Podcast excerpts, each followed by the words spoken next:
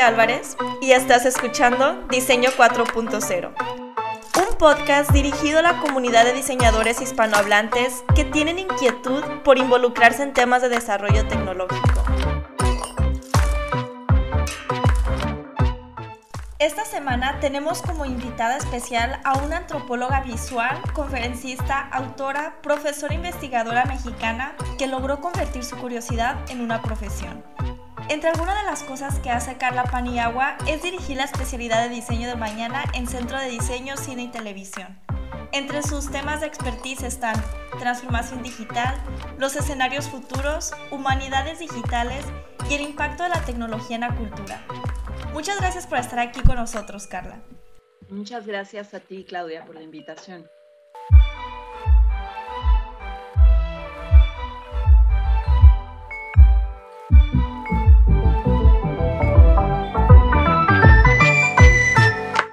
Iniciar, me gustaría platicar una analogía que, que me gustó mucho escuchar sobre, mm, como para pensar por qué nos debería de importar el futuro que es esta analogía de, la pareja que se está tomando la foto en la playa y que llega una ola y, los arrastra. Ah, ok, ok, la del tsunami. Ajá, ajá. la del tsunami. Al inicio, pues esta analogía me hizo pensar como, hace una reflexión sobre, pues es importante pensar en las posibilidades para, pues, saber hacer algo positivo de lo inesperado. Pero esto fue más como mi interpretación y me gustaría entender mejor eh, qué significado tú le das a esta analogía. Pues con ello me quiero referir a cómo estudiar los futuros posibles, probables o preferibles te puede ayudar a prevenir las sorpresas. Eh, digamos, la analogía, pues, eh, es una especie de chiste para abrir boca. No podemos reducir un ejercicio de futuros a, ese juego, pues, eh, porque además en primera instancia el futuro no se puede predecir. Esa es una de las leyes de Dator, el futuro no se puede predecir. Pero si tú piensas en futuros alternativos, eso de alguna manera te convierte en una persona preparacionista. Ubicas a los preppers, estas personas que guardan en su bodega semillas, agua, etcétera. Bueno, eso. Se trata más bien no de ser adivino, sino de ser prepper. Hay más probabilidades de que un prepper esté listo para muchas circunstancias posibles. Entonces, de eso va, de que estés preparado para muchas circunstancias posibles, desarrolles una mente altamente flexible para que pase lo que pase, aunque tú no lo hayas podido adivinar, estés listo o tengas la capacidad de adaptarte rápidamente. Esta capacidad depende mucho de, la plástica de tu imaginación, eso lo dijo Alvin Toffler, eh, que no tiene que ver tanto con ser adivino, sino tiene que ver con tener plástica en la imaginación, ¿no? Entonces, cuando tú entrenas tu, imaginación como plastilina y te preguntas qué pasaría si, eh, lo que haces es aprender a prepararte para distintos supuestos. Y el chiste no es nada más imaginarlo, porque si nada más lo imaginas, bueno, va a ser entretenido, puede ser un ejercicio, un buen ejercicio de ficción, puedes, puedes escribir buenas historias, pero el chiste es que lo acompañes de acciones.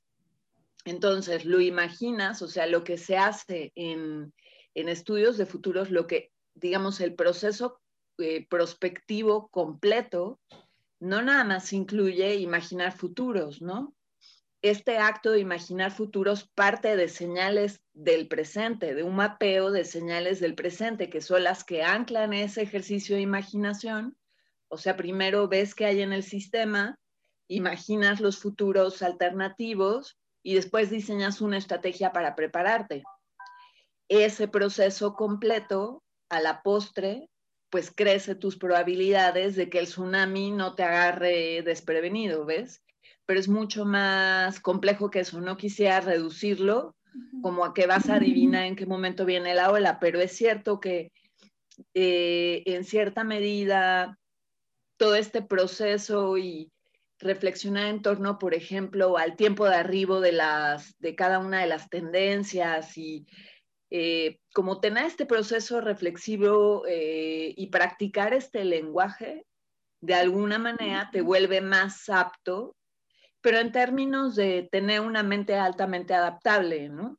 Ok. Voy a, a preguntar otra cosa que está como que va a sobar el mismo tema, pero para poder entenderlo como desde otro ángulo también. Estaba platicando con mi hermana así sobre un tema mm, que no tiene ninguna relación con futuros. Algo que nos pasó muchísimo en el 2020 fue que como que muchos de nuestros planes obviamente no, no funcionaron, ¿no? Viajes sobre todo. Entonces, ella me preguntaba si el futuro es algo que no está en nuestro control o, o no existe, deberíamos de simplemente aceptar nuestra realidad y dejar de idealizar el futuro o de imaginarlo. Sé que esta pregunta se relaciona muchísimo a, la otra respuesta, pero me gustaría como... No, no, me encanta, me encanta la pregunta de tu hermana y encuentro que es una pregunta que tiene muchos componentes, porque es, eh, la pregunta incluye tener control sobre el futuro, imaginar el futuro y tomar decisiones, ¿no? Tiene muchos componentes. Entonces, eh, bueno, es cierto, el futuro no existe, esa es una de las leyes de Dator, como comenté, pero ello no obsta, o sea, el mismo Dator lo plantea como corolario, ello no obsta para que puedas reflexionar en torno al futuro. El que no exista no significa que no puedas pensar en él. De hecho, nuestro cerebro está diseñado para pensar en el largo plazo es ese acto de pensar en el largo plazo lo que te permite prepararte mejor para lo que pueda pasar. Y entiendo perfecto esa sensación, ¿no? O sea, la inflexión de la pandemia es tan fuerte que, te hace sentir altamente vulnerable y dices, bueno, entonces, ¿para qué demonios, no? O sea, ¿qué sentido tiene? ¿Para qué hago planes si no van a salir, no? Ah, si al final del día vale gorro la vida y, ¿no? La vida no vale nada. Entiendo el punto.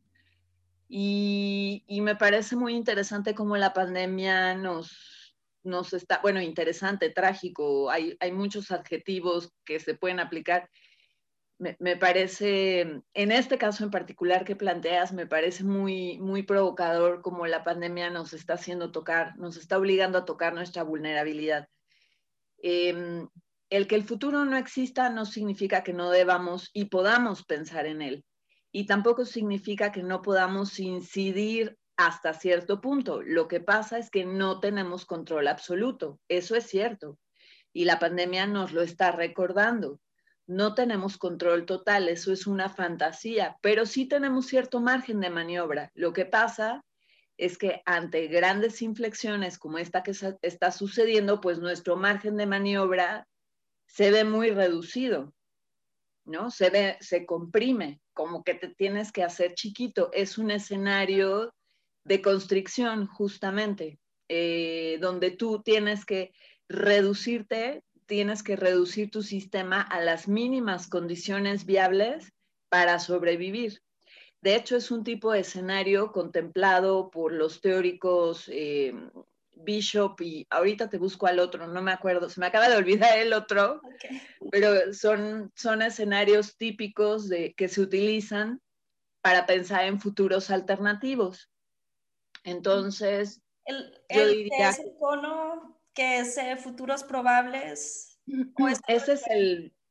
Esa sería una variante, pues el, el cono del que estás hablando, el cono, el que se conoce como el cono de Boros, que no lo inventó Boros, eh, incluye lo posible, lo probable, lo preferible, lo preposterior, y siguiendo esa lógica, pues hay otros teóricos como Heinz y Bishop, ya me acordé del otro, que consideran otro tipo de futuros alternativos, ¿no? U otro tipo de metáforas para darle forma a esos futuros alternativos. Heinz y Bishop hablan del el futuro de continuación, de, del futuro de restricción o de constricción, eh, del futuro de transformación y, así sucesivamente.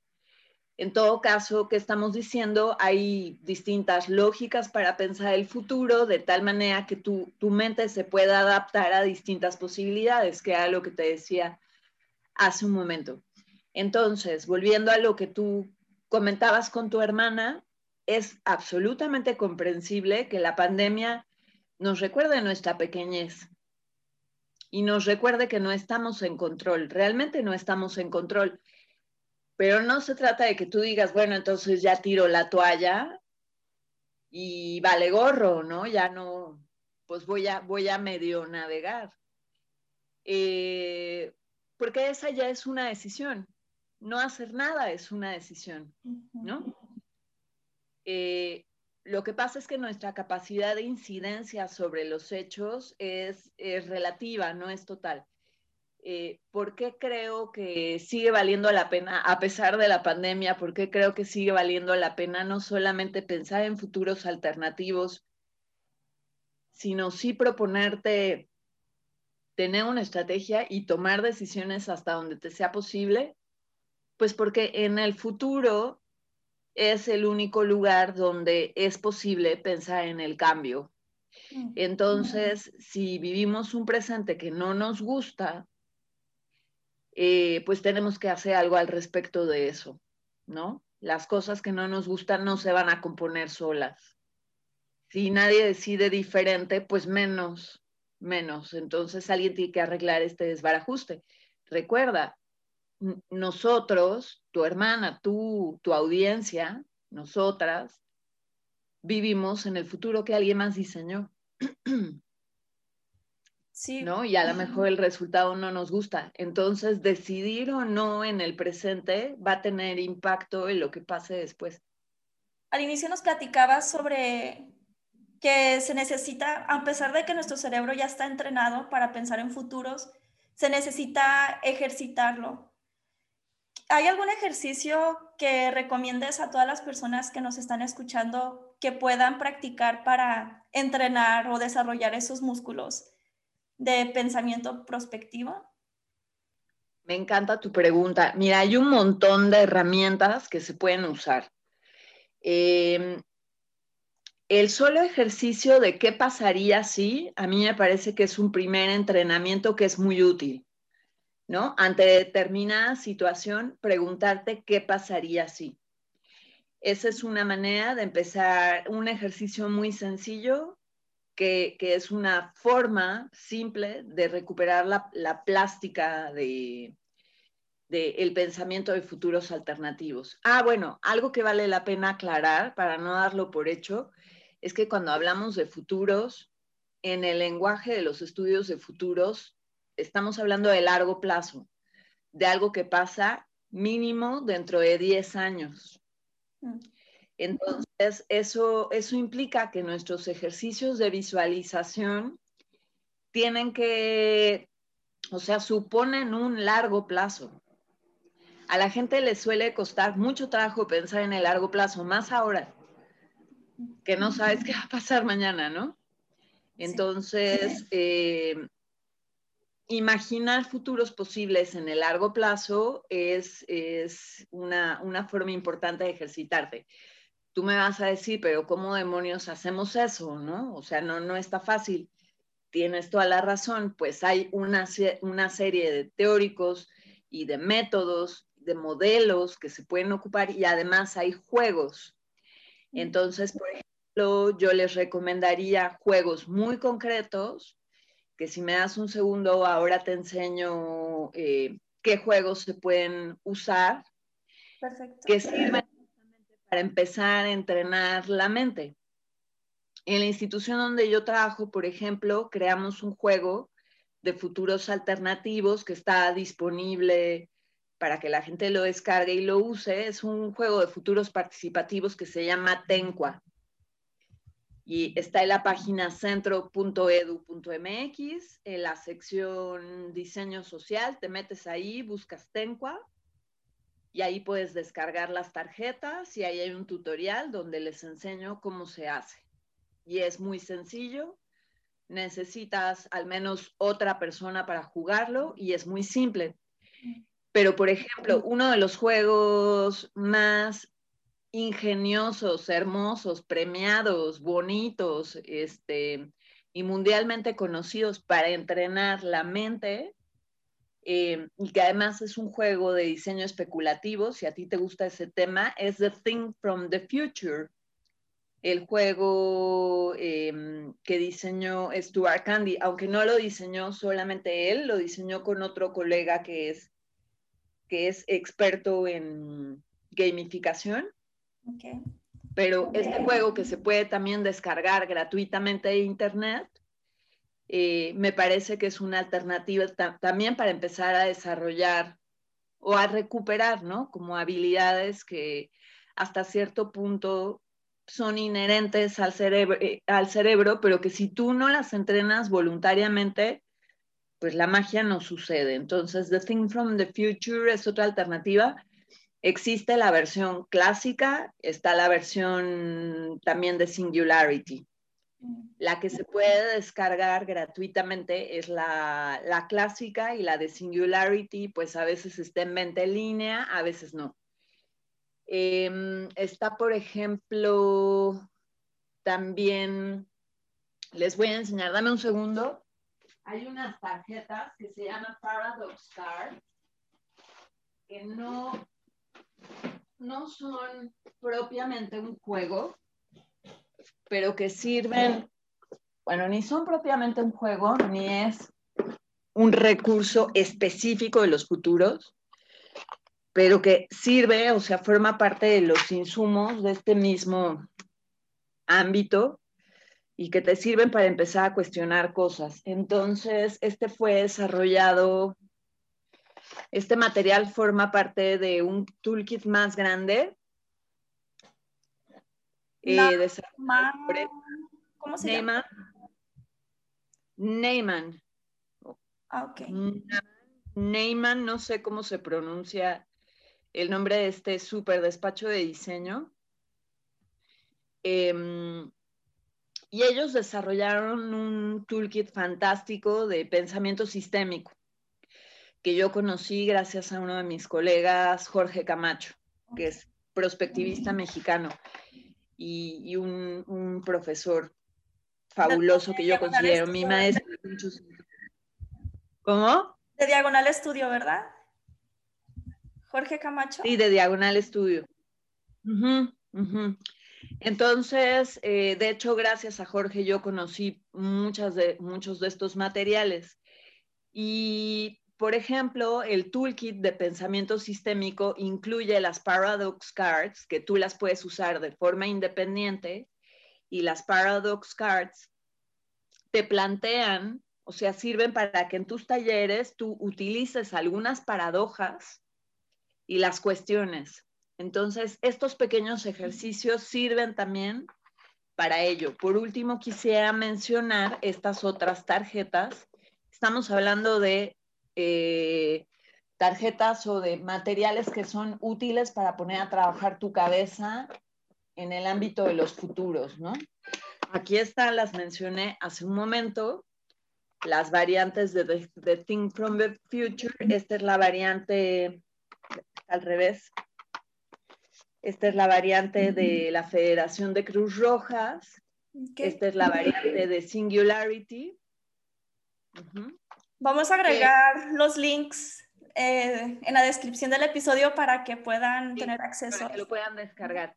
Esta es la versión, la versión clásica es la que pueden descargar y además es la mejor, es la que pueden descargar gratuitamente y ustedes pueden hacer si no tienen impresora en la casa, pueden hacer sus propias tarjetas y se los recomiendo mucho. Es yo creo que la mejor forma de comenzar. Y por último, les quisiera recomendar, a ver, esta es una herramienta para pensar más bien en el futuro, cercano, en el presente casi. Este es un compendio de tendencias que desarrolla la consultora eh, Wire.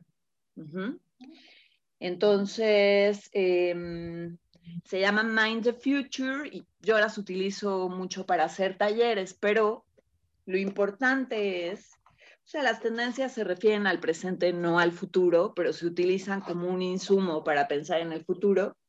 Entonces aquí viene la colección, pero hasta atrás vienen unas tarjetas negras. Y estas tarjetas negras, que no son propiamente tendencias, sugieren binomios. También un poco parecido a lo que les acabo de enseñar de las paradox cards, sugieren binomios o dilemas. Entonces, estos grandes dilemas, cuestionar o plantearnos estos grandes dilemas, por ejemplo, uno de mis dilemas favoritos es este, espérenme. A ver si lo encuentro. Aquí está. Hay un dilema que utilizo, al que vuelvo cada cierto tiempo. Por ejemplo, aquí nos plantea el dilema virtualidad-materialidad, que creo que ya no es tan dilema. O por ejemplo, aquí apertura-aislamiento. Ese es otro, otro dilema y la tarjeta hace todo un planteamiento para que el grupo pueda discutir en torno a eso. Naturaleza, artificialidad, razón, emoción. Pero hay una en particular que no puedo encontrar. O sea, siempre me pasa esto. Cuando necesito las cosas no están a la mano. ¿Qué tiene que ver? Miren, esta tarjeta sirve para cuestionar la lógica de lo incremental. Entonces dice algo así como, es una tarjeta diseñada específicamente para cuestionar la lógica incremental y de la super rapidez. Entonces, bueno, ¿qué quiero decir con todo esto? Estos, estas herramientas no son mágicas, son instrumentos, tienen un fin instrumental tú las usas para entrenar tu mente. Como cuando te compras la bicicleta y todo el equipo para ejercitarte y no lo usas, pero quieres tener un six-pack. Pues no, eso no va a suceder. Si tú te compras un equipo de alta tecnología para ejercitarte, lo tienes que usar para tener ese six-pack. Aquí es exactamente igual. Todos estos instrumentos y mm, algunas fuentes que ahora les voy a referir sirven para entrenar tu mente y aprender a hablar un lenguaje, porque esos son los estudios de futuros, un lenguaje. Les recomiendo, por ejemplo, la revista, el Journal of Future Studies, la revista Foresight, la revista Futures, la revista Futurivre, que son cuatro revistas científicas a las cuales pueden acudir, que son Open Access, y en las cuales los autores están publicando constantemente métodos eh, y referencias que podemos usar y que están allí disponibles para entrenar nuestra mente y también para cuestionarnos, ¿no? Y bueno, por supuesto, hay un montón de libros, pero no terminaríamos nunca. Para comenzar, les sugiero Foundations of Futures Studies de Wendell Bell, que hace un planteamiento inicial de qué se hace en este ámbito de especialidad y creo que a partir de allí eh, cualquier persona interesada puede documentarse, darse una idea de qué es y empezar a buscar distintas fuentes de, información, ¿no? Como para lograr el resultado que tú, por el cual tú me estás preguntando. Larga respuesta, Claudia, perdón. Espero haber. Buenísima respuesta y llena de recursos.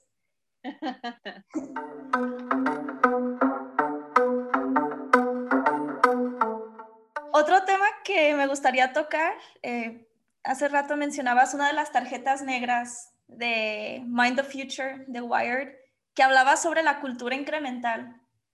Y he escuchado, te he escuchado hablar también sobre este tema, sobre la importancia de cuestionarnos. Y me gustaría conocer un poco más, estoy muy curiosa por saber por qué es tan importante cuestionarnos esto. Eh, ahorita que estamos viviendo en un momento que, por ejemplo, la tecnología está evolucionando de manera exponencial. Sí, de acuerdo. Muchas gracias por tu interés. Eh, mira, te voy a poner un ejemplo muy sencillo. Noé, el vendedor de cocos de la esquina de mi casa, es uno de mis casos de estudio. Noé ha podido sobrevivir a la pandemia perfectamente en estos meses de lockdown. Él no ha dejado de vender. Su negocio no se ha cerrado y es un vendedor de coco sobre ruedas, ¿ok? que ha podido seguir vendiendo. Ha tenido que hacer algunos ajustes, es cierto, ¿no? Y ha tenido que mejorar sus medidas sanitarias y usar guantes y una mascarilla y le puso como una pequeña película plástica a su carrito, pero quizás su, digamos como su alta capacidad de adaptación y el hecho de que la estructura de su negocio es tan liviana y tan adaptable, lo ha hecho más apto es mucho más difícil que un restaurante súper estructurado, grandote, pesado, contundente, se pueda adaptar rápidamente. Él tiene un negocio unipersonal. Bueno, no es unipersonal porque su cadena de valor depende del abasto de cocos. Entonces hay, hay un proveedor de cocos, una bodega, etcétera. Pero digamos, en sentido estricto, es él en la calle vendiendo cocos en su carrito. Y ha podido adaptarse y ahora su forma de vender es significativamente mejor a como era antes, ¿ok? Cuando tú logras mejoras significativas en productos, procesos, servicios, formas de comercialización o formas de organización, pues esa es la definición de innovación del manual de Oslo. Te estoy dando la definición del manual de Oslo. O sea, cuando tú lo haces significativamente mejor, ¿ok? O sea, hacer, dar una clase de mierda digitalmente no es mejor. Si tú das la misma clase horrible que dabas en persona, presencialmente, si das esa misma clase horrible digitalmente, pues eso no es innovar, porque es la misma clase, es la misma experiencia. Darla online no necesariamente implica hacerlo mejor, ¿ok?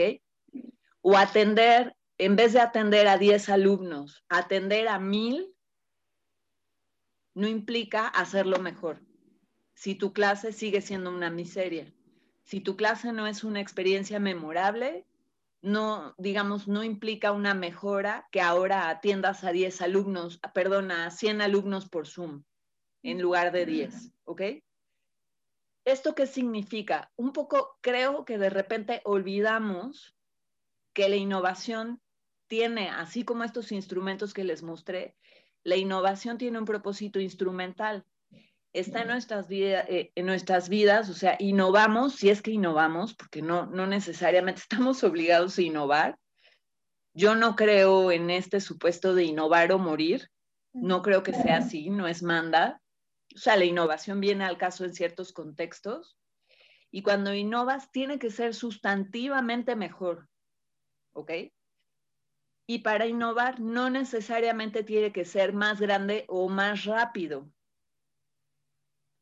A veces, hace rato te estaba diciendo que Heinz y Bishop consideran en sus futuros alternativos un escenario que se llama el escenario de constricción o el escenario de, sí, de constricción, constraint, le llaman ellos, em, que es un escenario en el cual tú como que comprimes el sistema, reduces el sistema lo más posible para hacer que sobreviva un aprendizaje importante que yo he tenido en esta pandemia, observando a Noé, observándome a mí, observando a las organizaciones en general, no es el caso de todas las organizaciones. Hay muchas que han crecido expansivamente. Pensemos en Zoom, ¿no?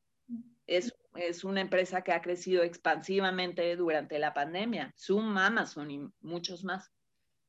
Pero no todas las organizaciones o los entes que lo hacen mejor lo hacen haciendo las cosas más grandes o más rápido. A veces hacerlo más ligero o más pequeño implica hacerlo mejor, o al revés, a veces hacerlo mejor implica ser más pequeño. No sé si estoy siendo clara. Entonces, cuestionar la lógica incremental supone plantearte que a veces la mejora no consiste en ser más grande. A veces la mejora no implica abrir una tienda más, sino quedarte con la misma tienda y a la mejor hacer las cosas de una manera distinta. En el caso del diseño, podría ser, a veces hacerlo mejor significa quedarte con tu empresa unipersonal con una estructura ligera, ¿no? Eh, y no necesariamente crecer expansivamente, ni necesariamente hacer diseños con un output digital. A veces la salida es analógica y la respuesta para ti es analógica y allí te quedas. Y eso está bien, y eso funciona, y eso es innovador. Pienso, por ejemplo, el lomo. ¿Tú te acuerdas del movimiento lomo? No. Del movimiento lomográfico. El movimiento lomográfico es una cosa muy fabulosa que, yo tuve el placer de conocer gracias a, una ex estudiante y ex colaboradora que era eh, súper fan de, de las lomografías, que es un movimiento internacional que promueve la fotografía análoga.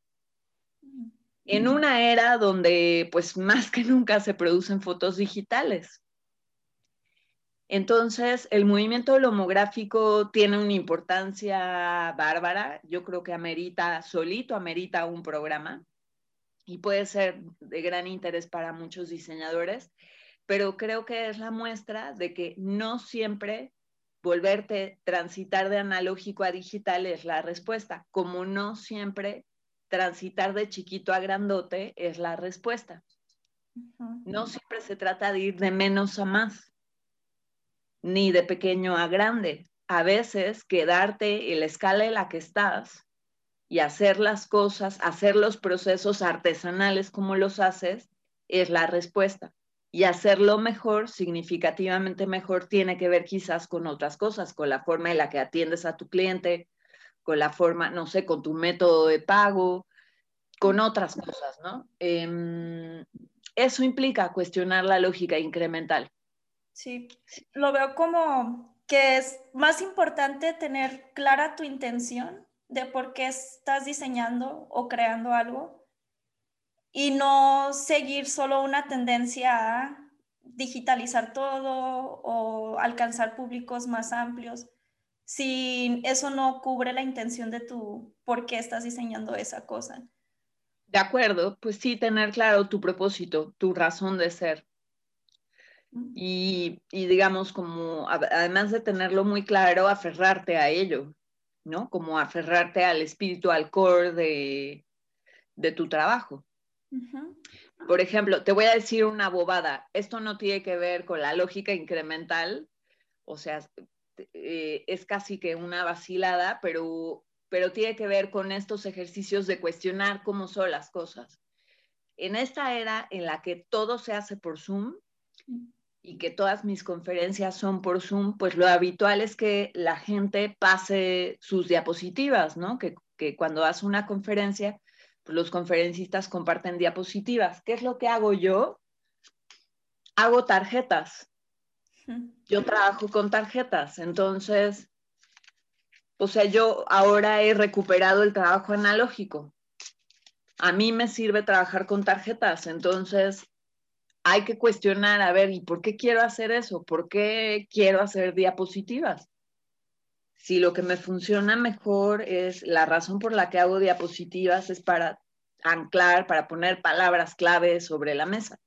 Entonces yo trabajo con tarjetitas y aquí pongo la información que mi público necesita, ¿ves? Entonces, pues es hacerte preguntas, romper ciertos binomios eh, y, y cuestionar ciertos dilemas que a lo mejor son falsos dilemas.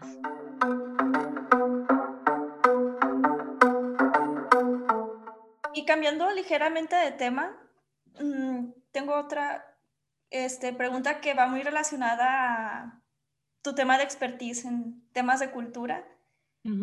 Ahorita que cada vez por la cultura incremental también incrementan las brechas, ¿no? Entre la educación, lo social, y me gustaría saber cómo el diseño de futuros podría ayudar a reducir estas brechas. ¿Qué podemos hacer hoy para evitar que esto incremente de manera exponencial?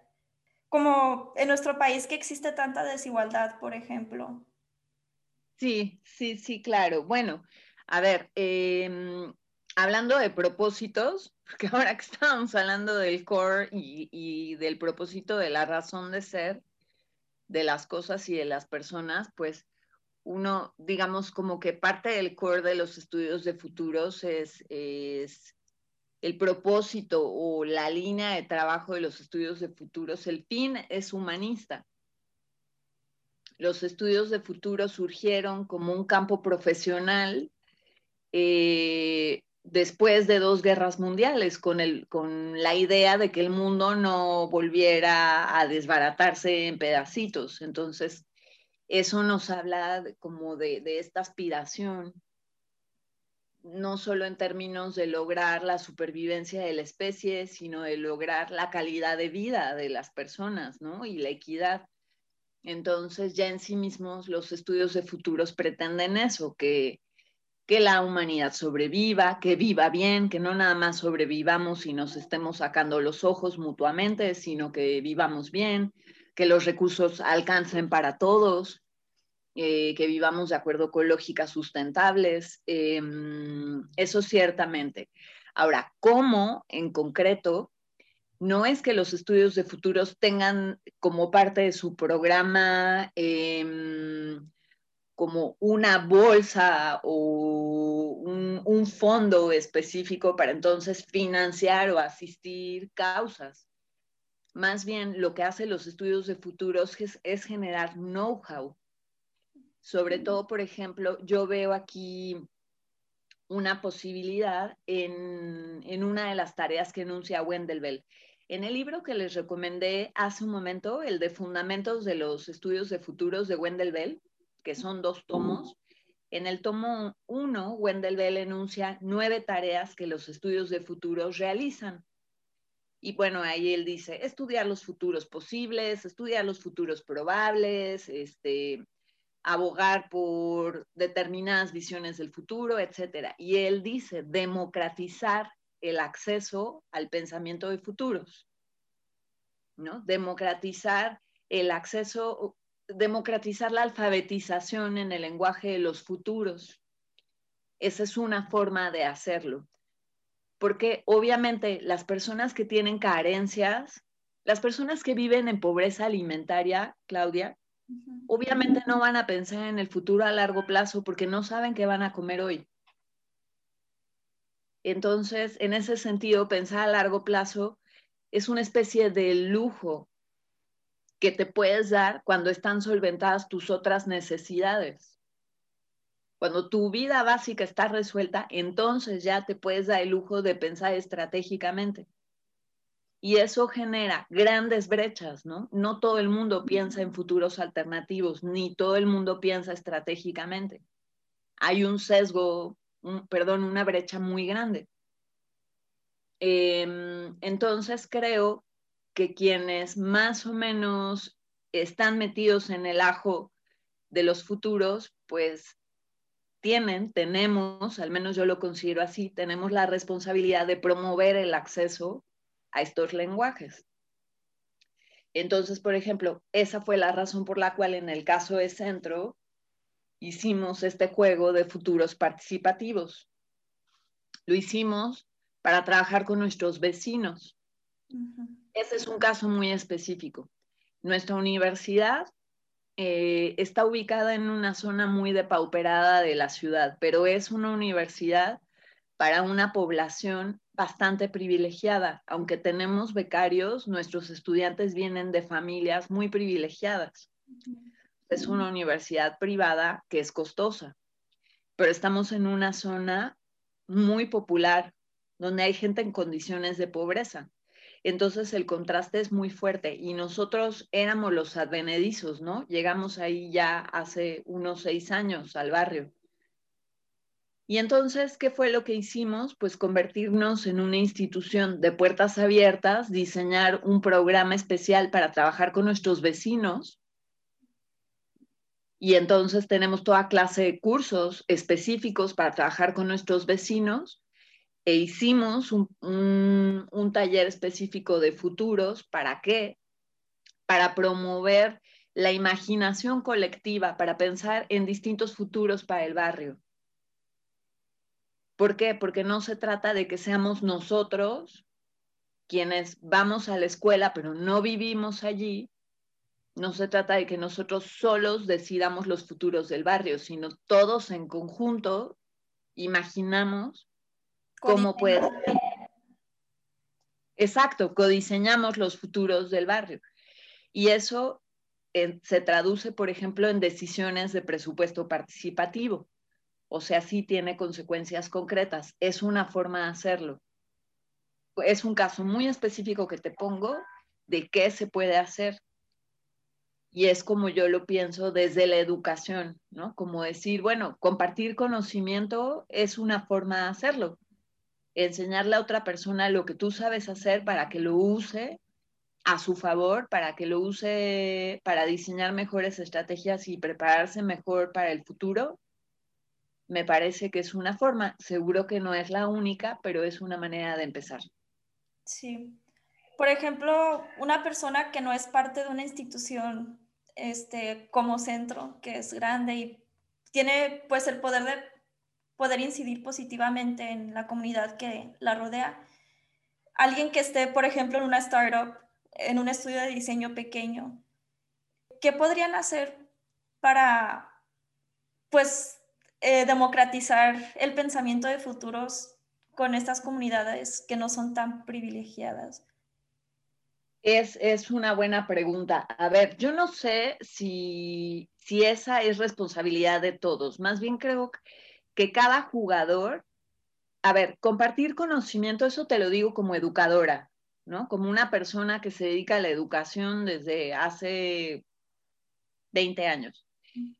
Esa es mi trinchera. ¿Qué te quiero decir con eso? Ese es mi sesgo profesional. A lo mejor alguien más te va a decir otra cosa. Yo creo que la posibilidad de lograr un cambio radical está en la educación, pero también sé que no todos somos educadores. Vivimos en una era en la que puedes tomar clase de lo que sea en cualquier parte. De hecho, hay un boom, ¿no? De ahora puedes tomar cursos no nada más en las escuelas. Estamos en una era de la escuela omnipresente. Ahora puedes tomar cursos en Platzi, en Udemy, en Khan Academy, en en un montón de lados.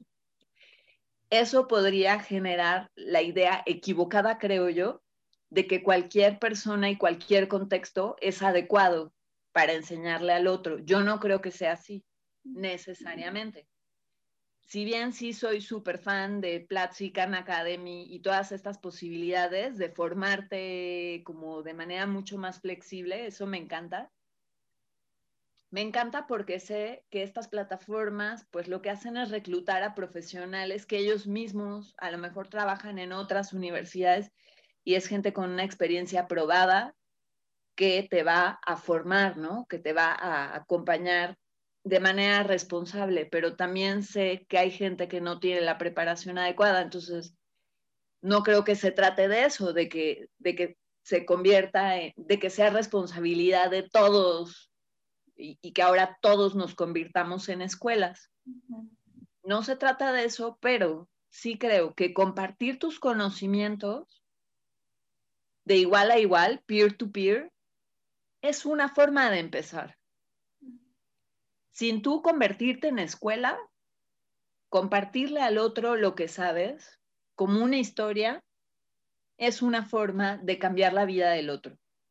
Esto no lo digo yo, lo dice Gregory Bateson. Es decir, el aprendizaje es cambio, cambio de segundo orden. Cuando la persona logra aprender algo nuevo, cambia su espíritu, cambia su interior. Y para aprender algo no necesitas ir a la escuela. Tú puedes aprender algo de un amigo, de una amiga. Desde ese lugar no tanto desde el lugar de la escolarización, sino desde el lugar donde yo de igual a igual te enseño algo, te comparto lo que sé, es que creo que se puede incidir en el otro. Entonces, eso vale también para el diseño. No se trata de que ahora todo el mundo se vuelva diseñador. Yo creo que los diseñadores están aprendiendo a hacer colaboraciones muy interesantes, por ejemplo, con artesanos en la revista que coedito en Centro, en Economía Creativa, hemos publicado bastantes casos de éxito de colaboraciones entre diseñadores y artesanos, donde se hace una, un intercambio de conocimientos. ¿Ves? No es que los diseñadores se convierten en maestros de los artesanos y nada más. Es compartir conocimiento peer-to-peer. Y entonces los unos cambian la vida de los otros. Aquí no estamos hablando de pensamiento de futuros. Estamos hablando de compartir lo que sabes, diseñar. Pero eso va a cambiar el futuro de la otra persona y va a cambiar el presente. Ya no hablemos del futuro, va a cambiar su presente. No sé si para mejor, quisiera pensar que sí, pero lo va a cambiar, eso sin duda alguna.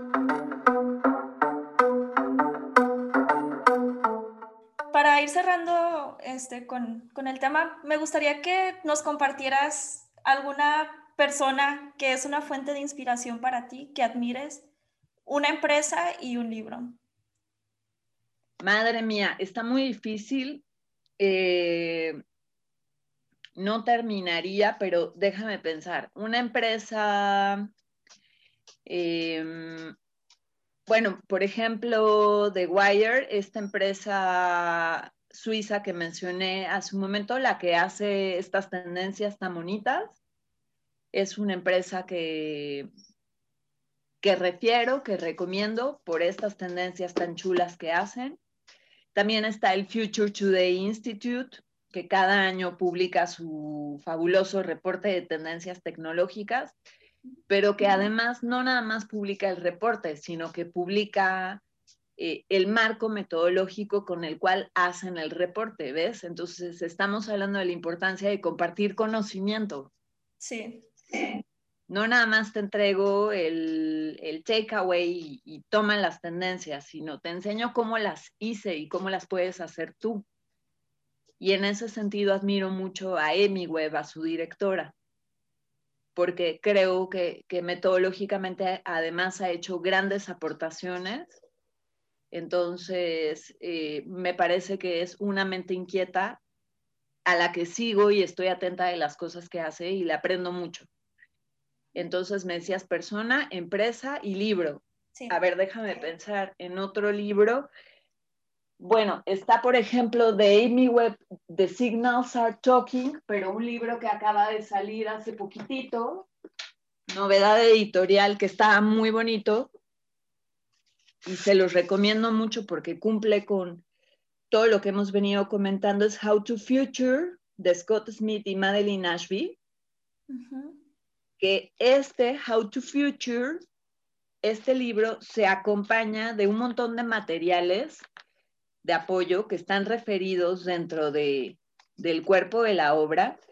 Entonces, por ejemplo, dentro del libro, pues viene la descripción de cómo puedes usar estos formatos y de dónde los puedes bajar. Entonces, los puedes descargar gratuitamente para poderlos usar digamos, un libro que te enseña cómo usar las cosas, que comparte conocimiento e instrumentos, siempre es de gran utilidad. Entonces, se los recomiendo por esa razón. Este libro se acompaña de unas tarjetas también, pero no me han llegado, entonces de esas sí no les sé decir si funcionan o no. Esas no las he podido probar las compré hace unos meses y, ya no me pelaron, entonces no sé cuál fue el destino, no sé qué destino tendrán, porque el futuro no se puede predecir, pero miren, está, están llenos de, el libro tiene muchas gráficas como estas, muy útiles y las puedes descargar y está muy bueno, se lo recomiendo. Y eso es. Carla, ¿dónde las personas pueden conocer más de ti? Muchas gracias.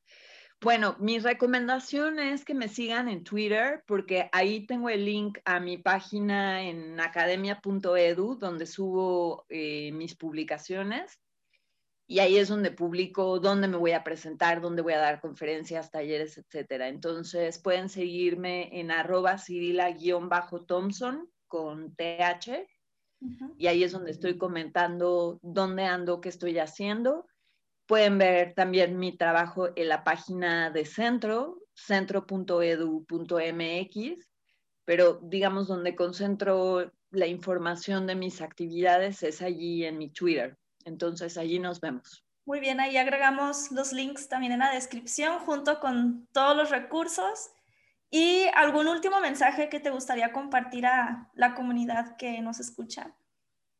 Muchas gracias. Pues les invito primero a que abreven de, de este lenguaje, pero miren, ya desde, yo diría que de un lustro para acá, el lenguaje de los futuros está de, mucho, de mucha moda. Esto no es la primera vez que sucede, el lenguaje de los futuros no es nuevo.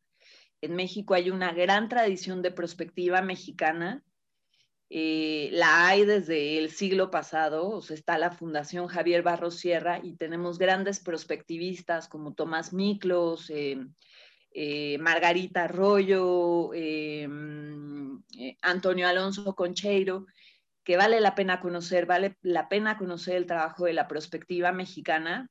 No crean que nada más hay, hay glamour y cosas interesantes allá afuera, se hacen cosas muy interesantes en nuestro país también y les diría, les invito a combinar este lenguaje con otro.